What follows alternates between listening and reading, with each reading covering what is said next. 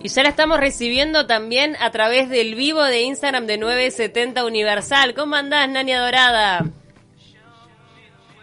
Ah, ¿Todo bien? Ahí te empezamos a escuchar. ¿Cómo estás, Nani? Bien. Siempre se te ve de buen semblante a vos. Te deben acompañar muchas frases inspiradoras por estos tiempos. Ay, espera, qué alegría ver a Paulita ahí con ustedes. Uh, qué lindo. Ya- Evidente juntos. Ya reintegrada, reintegrada. Qué bueno, me alegro mucho. ¿Qué me decías, Ceci? Que no sé, me moría la emocional, tenía que saludar aparte. Eh. Que hoy estuvimos hablando de frases inspiradoras que te acompañan en este confinamiento, en la cuarentena, o frases de, de- de historia, ¿no? Ese de fuerza, eh, keep calm. Así que a vos con tu semblante nos parece que te acompañan muchas de esas frases en tu pensamiento. ¿Te animás a bajar Eh, la radio, Nani? Estoy tratando de bajar la radio. A ver, no me baja más. Debe ser mi... Pará. Está todo en el mismo Perdón. dispositivo, debe ser eso. Ahí va, esto. ¿Bajó? Sí, ahora sí. Bueno, te escuchamos como un eco. Ay, eco, eco. ¿Será por qué será? Bueno, hoy, hoy eh, vamos a estar hablando de lo difícil que le es a la gente el asumir el aislamiento y el confinamiento. Dentro del aislamiento me imagino que vamos a hablar del no contacto con los seres queridos, el no contacto físico, presencial.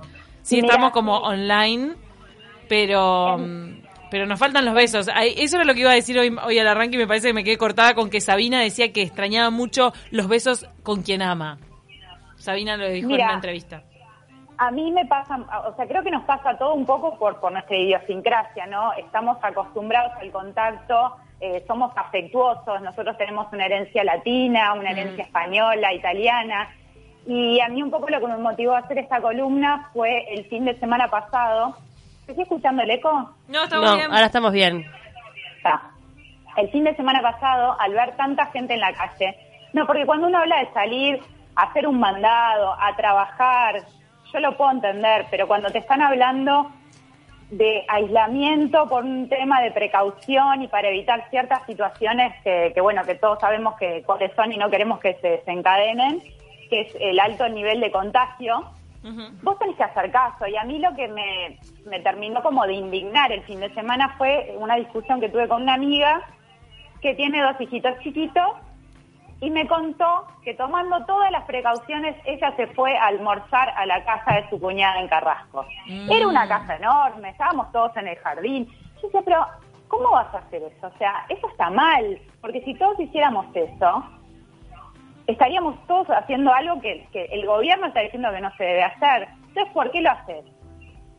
Y entramos como en una discusión de nunca acabar, aunque tomes todos los recaudos necesarios. Hay gente que no Este, cambió el chip. ¿eh? Yo el otro día, co- conversando con un amigo, también descubrí que él tiene familiares, amigos cercanos, que nunca cambiaron el chip, que siguieron con su vida normal, a pesar de No, toda... eh, O sea, eh, mi claro, hay veces que no lo podés hacer entender a alguien. Hay gente que no.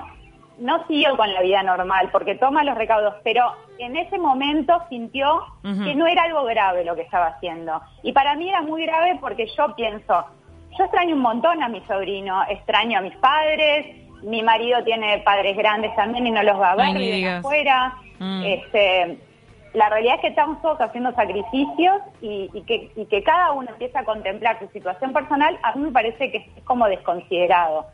Pero entonces me puse a analizar por qué nos cuesta tanto el tema del aislamiento.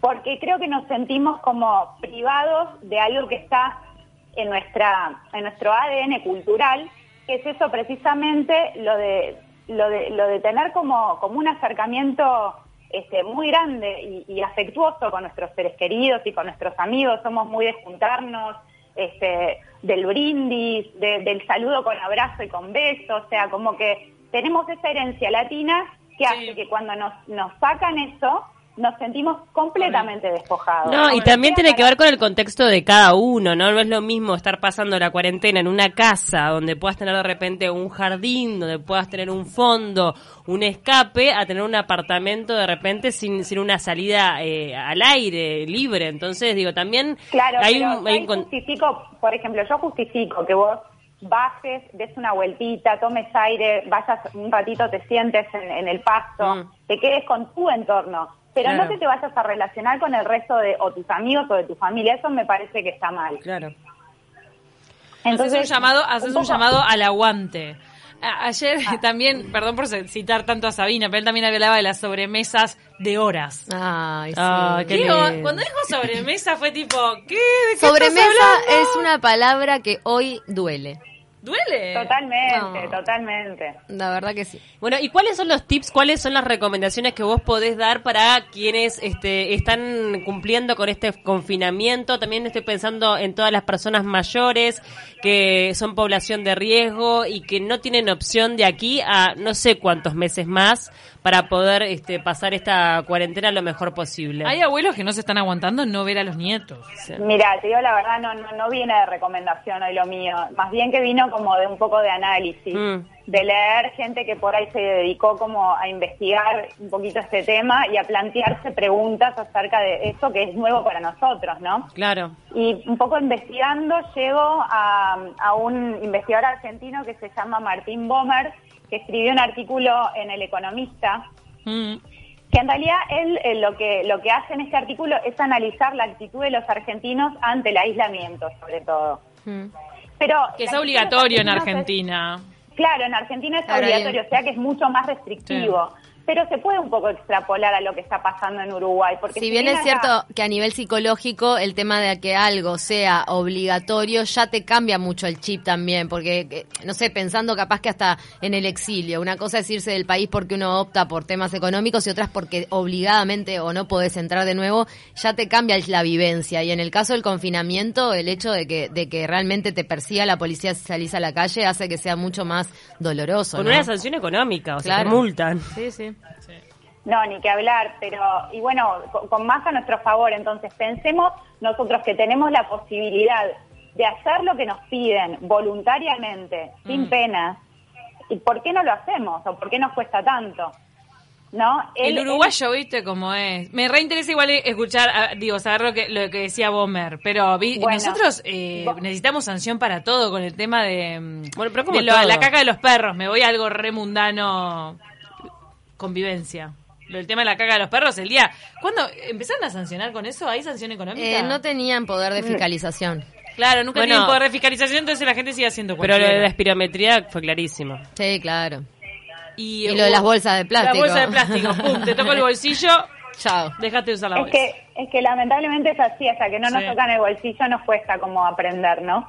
Pero bueno, eh, Martín Bomer es investigador, que también es eh, uno de los consultores del gobierno. Él trabaja en el Centro de Implementación de Políticas Públicas para la Equidad y el Crecimiento. Ujú. Él lo que dice que este, hay dos, dos grandes pilares en todo esto del aislamiento. Uno, el pedido de distanciamiento Mm. y dos, el obedecer a la autoridad. Entonces dice que el primero tema. es un gran obstáculo porque venimos de, de una cultura, igual que, que nosotros los argentinos, de los italianos, de los Mm. españoles, que no es casual que sean los dos países como más afectados en Europa. Claro, por su España- manera de ser. eh, España e Italia, claro. Somos culturas que nos gusta abrazarnos, besarnos, tocarnos, estar cerca. y romper las Inclusive- normas, hay que decirlo también. Inclusive mira lo que dice este hombre. Dice que eh, Argentina es uno de los países que tiene eh, menos distancia social, o sea, menos distancia social. Claro, Están más cerca que otros países. Imagínense nosotros.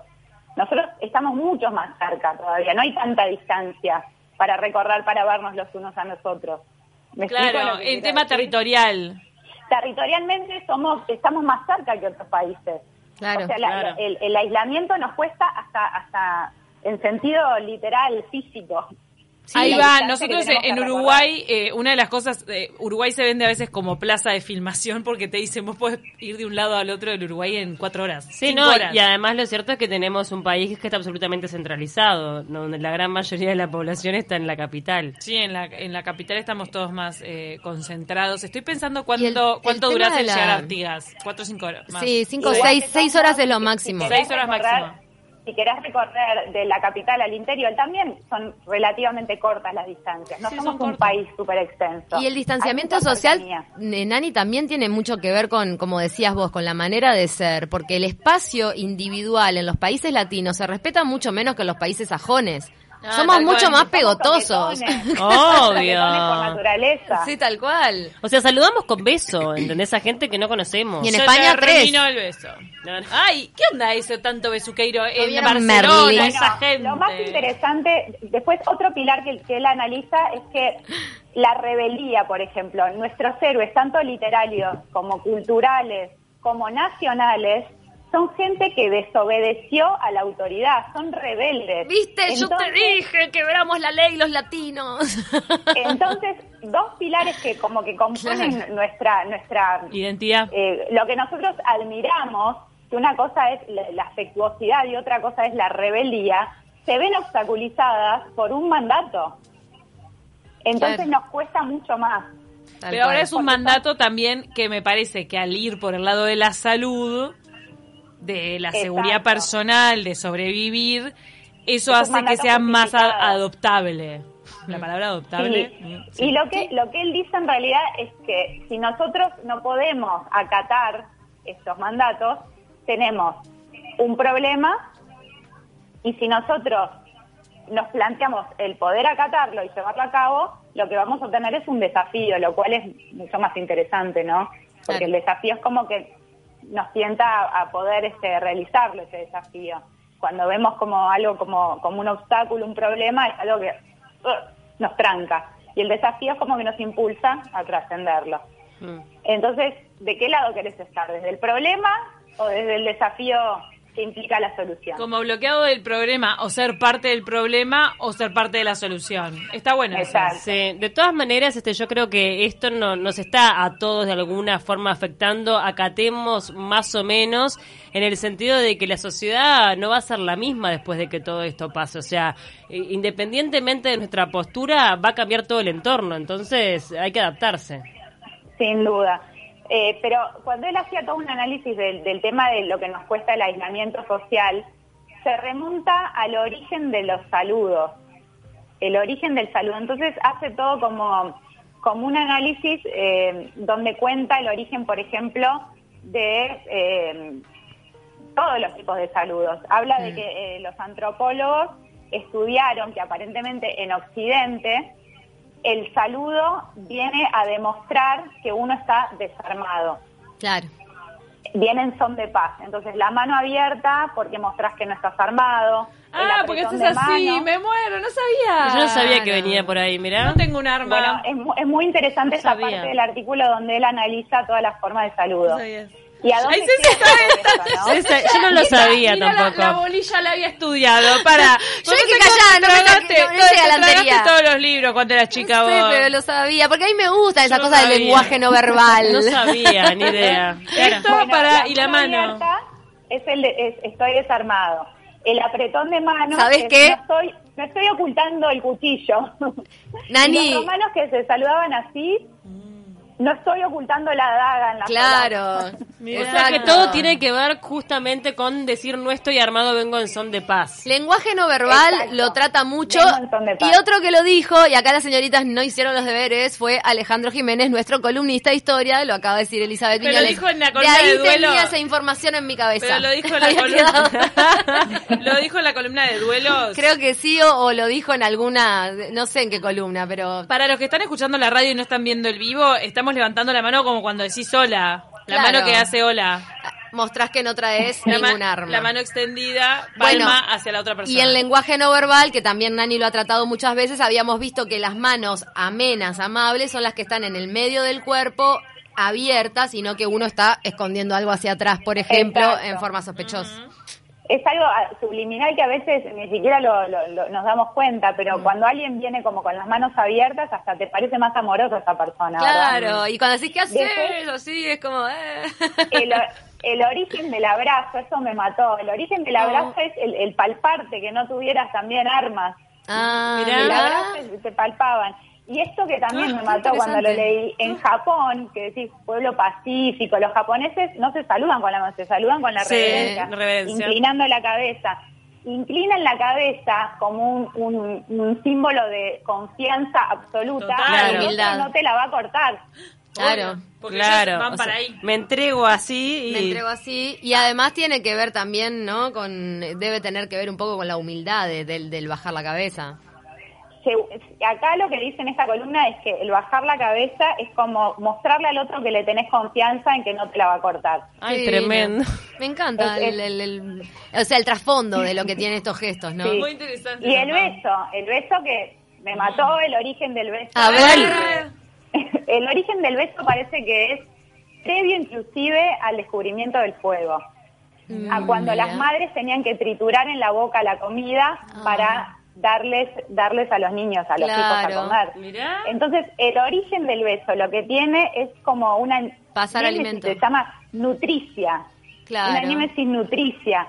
Y fíjense lo que el, el- este Bomer lo que termina diciendo en- en- en- en- con respecto al tema de los saludos es que nosotros no solamente nos abrazamos en símbolo de que venimos en son de paz, sino que además nos besamos para demostrar que nos queremos Tal cual. porque es, es lo, lo- eh, o sea, la, la madre con los hijos es como, te debo la vida, nos nutrimos, con el beso es como que te estoy reconociendo que te debo la vida, te, te, te amo, me Wow. querés, te amo, me nutrís.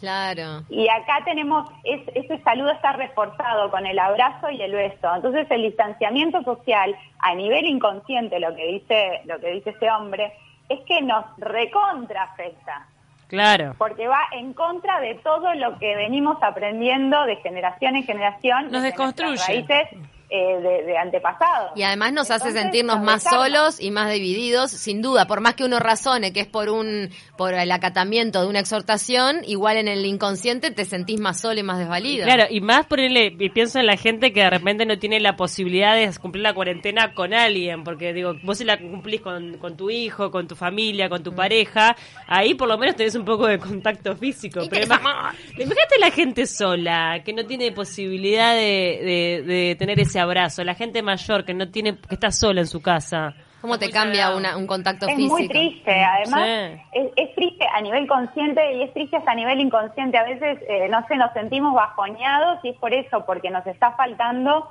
como el, el contacto físico, inclusive el abrazo. El abrazo. Dicen que ayuda a liberar esa hormona que se llama oxitoxina que, que se genera cu- cuando, cuando recibimos afecto, inclusive las mamás cuando están por, por tener a los bebés, es como la hormona que, que empieza a operar. Que, Mm. Claro. que Sí, claro.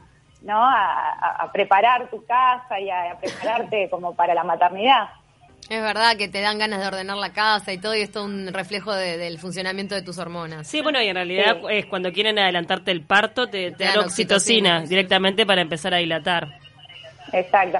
Y bueno, después eh, Bomer termina su columna haciendo todo un análisis también de- del tema de la autoridad, ¿no? Que él dice, en el caso de los argentinos, yo eso ya no lo puedo extrapolar al Uruguay, pero sí hay una parte que se emparenta también con nuestra historia que tiene que ver con la dictadura y eso que viene como desde el poder, ¿no? El poder que nos da a veces bastante desconfianza. Es- Él decía ese poder que nosotros eh, asociamos a la corrupción, a que, a que perdona a los corruptos, que los corruptos están afuera, entonces nos vienen a decir ahora cosas que no podemos hacer, nos rechina, y eso decía con respecto a los argentinos. Pero es verdad que el tema de la dictadura y los verticalazos, como que a, a nosotros, al igual que a ellos, mm, nos, nos Claro. genera bastante como rispidez. Pero bueno, Asoci- este ah, claro, a- asociamos esos mandatos y, y esas restricciones a, a, bueno a un hecho no tan lejano. en Un pasado historia. reciente. Claro. Mm.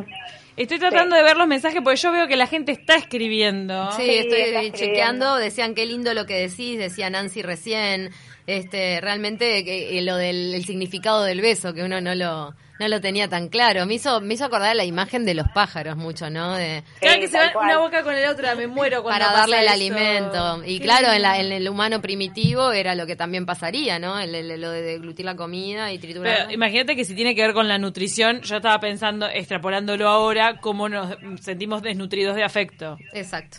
Nos sentimos Claro, de- y cómo, cómo el, el beso que hoy por hoy tiene como un significado más romántico, más de pareja, en realidad viene de la madre al hijo, ¿no? Claro. Y, y lo triste de todo esto es que no sabemos cuándo se va a poder eh, reencauzar ese saludo tan propio de los latinos, porque digo, más allá de que el día de mañana todo vuelva a la normalidad, creo que hay cosas que van a quedar como más instaladas, que tienen que ver justamente con el saludo, con el mate, no sé. A no Sí, ser esas que- cosas se pueden re- reinstalar, no sé, Sí. cuando después que aparezca una vacuna. No, ahí va, a no ser que esté la vacuna y que sea súper efectiva y que sepas que no hay ningún tipo de riesgo, no sé. Falta mucho. Y la realidad, ¿saben cuál es, chicas? Estamos, estamos como adentro del tornado, todavía no, no podemos mirarlo con perspectiva, entonces Claro. estamos ayudando a moldear una nueva realidad, que hoy por hoy no, ni siquiera la podemos palpar porque somos parte de, de- de todo. Sí. No sé, cuando este episodio se estudie en la historia de la humanidad, no, no sé qué es lo que van a decir al respecto. Yo no porque- sé si vamos a volver a lo mismo, ¿sabes? A veces me lo planteo. Mm. Yo, por lo menos que soy de esos personajes bien besuqueiros que siempre pasé abrazando, besando a todo el mundo, este, no sé si se va a volver a aceptar tan naturalmente en la sociedad esa actitud. Y bueno, puede ser. No puede se ser. sabe, Capaz sí. que iba a quedar reservado a como a tu entorno más íntimo. Claro, sí, pero, pero esa cosa de, no sé, de llegar al trabajo y saludar a 20 personas con un beso y un abrazo. Con un cosas- beso seguramente no sé no si se se va. a volver ahí, la verdad. No. De acá, si no La tengo armas, eh, la mano extendida. la columna rosa de Paula de hoy fue inspirada en vos. Es Ay, verdad. contame, contame que me encanta la columna rosa. Porque voy a estar repasando los challenges más famosos de esta cuarentena. Viste que hay un montón, hay algunos más radicales que otros. Y todo tiene que ver con este que lograste vos, que es muy difícil el de sacarte el buzo de pa- eh, haciendo paro de mano, Nani. Tenés que tener una capacidad de control corporal que solo vos podés lograr. me paro así para, para gloriarte, no lo puedo creer. Para La ex gimnasta, porque Yoshili Olivera tiene gimnasia olímpica en su haber. Yo metí ¿Cuántos gimnasia años? como loca. ¿Cuántos años vengo, gimnasia vengo, olímpica? vengo robando con la adolescencia de- desde hace como 20 Claro, ya, pero... pero en tu adolescencia, ¿cuántos No, de años? chica, gimnasia olímpica, después de adolescente, demostración aeróbica, los campeonatos nacionales, todo. Y aún así, y aún así. No me pude levantar la palma del piso, Nani. No pude levantar la palma del piso. Ay, no. Si les cuento lo que hice ayer, no, no, no. ¿Qué? no Resulta que fue la primera vez que yo, yo siempre hago mis rutinas de yoga y la realidad es que estoy practicando como bastante tranquila. No, no, no me estoy esforzando mucho. Estoy mucho más para la meditación. He hecho cositas, pero, pero muy, muy poquito. No me estoy exigiendo mucho a nivel físico. Mm. Pero ayer me enrosqué con la clase en vivo por Instagram de Tiago Equilibrista, un Uh, brazuca. ya sé, Ah, ya sé quién es, pará, ya sé quién es. equilibrista. Pará, Nani. Yo Vas a terminar soleil. Cirque du Soleil, sí, No, yo no, lo no, sigo. no saben, no saben lo que era la clase de Tiago Equilibrista. Era todo como ejercicios para lograr un control físico, ¿está? Al final terminabas obviamente haciendo paro de mano y... Terminabas de odiándolo, esa es la realidad. Sí, pero... pero Una voltereta en tu casa, al una triple rondat. Pe- Sí, no, de, de loco. Aparte en un espacio re chiquitito. Sí, sí, no, no. Pero todo, todo el, el principio de la clase era, era como ejercicios de mucha fuerza y lo que más me llamó la atención, que, que mi hijo me decía en un momento, yo grité, decía, ay, ay, ay, ay. Y me dice, Franco, ¿qué te pasa, mamá? Nada, estoy moviendo músculos que en mi vida moví, porque aparte no... Pies, si Nani no los la movió. Nani, perdón que te lo diga así radicalmente, pero es algo que no, no- no es para recomendar en radio, o sea, es inaccesible. No, y gente, no lo hagan en casa. Tiago Equilibrista lo siguen si quieren ver las fotos. A Si quieren ver las fotos, es maravilloso, es como un monumento humano. Yo creo que lo sigo por eso. Los ejercicios con los deditos de los pies. Los dedos de los pies los tengo como si nunca en la vida los hubiera movido, están así agarrotados. Claro. Pa- Dedos de los ¿Ves de pies, esos las muñecas, o sea, partes del cuerpo que, que usualmente no moves así en detenimiento, con detalle. corre Nani. con ventaja porque es brasilero. No llegaron mensajes y eh, trabajan en Cirque du Soleil. Bueno,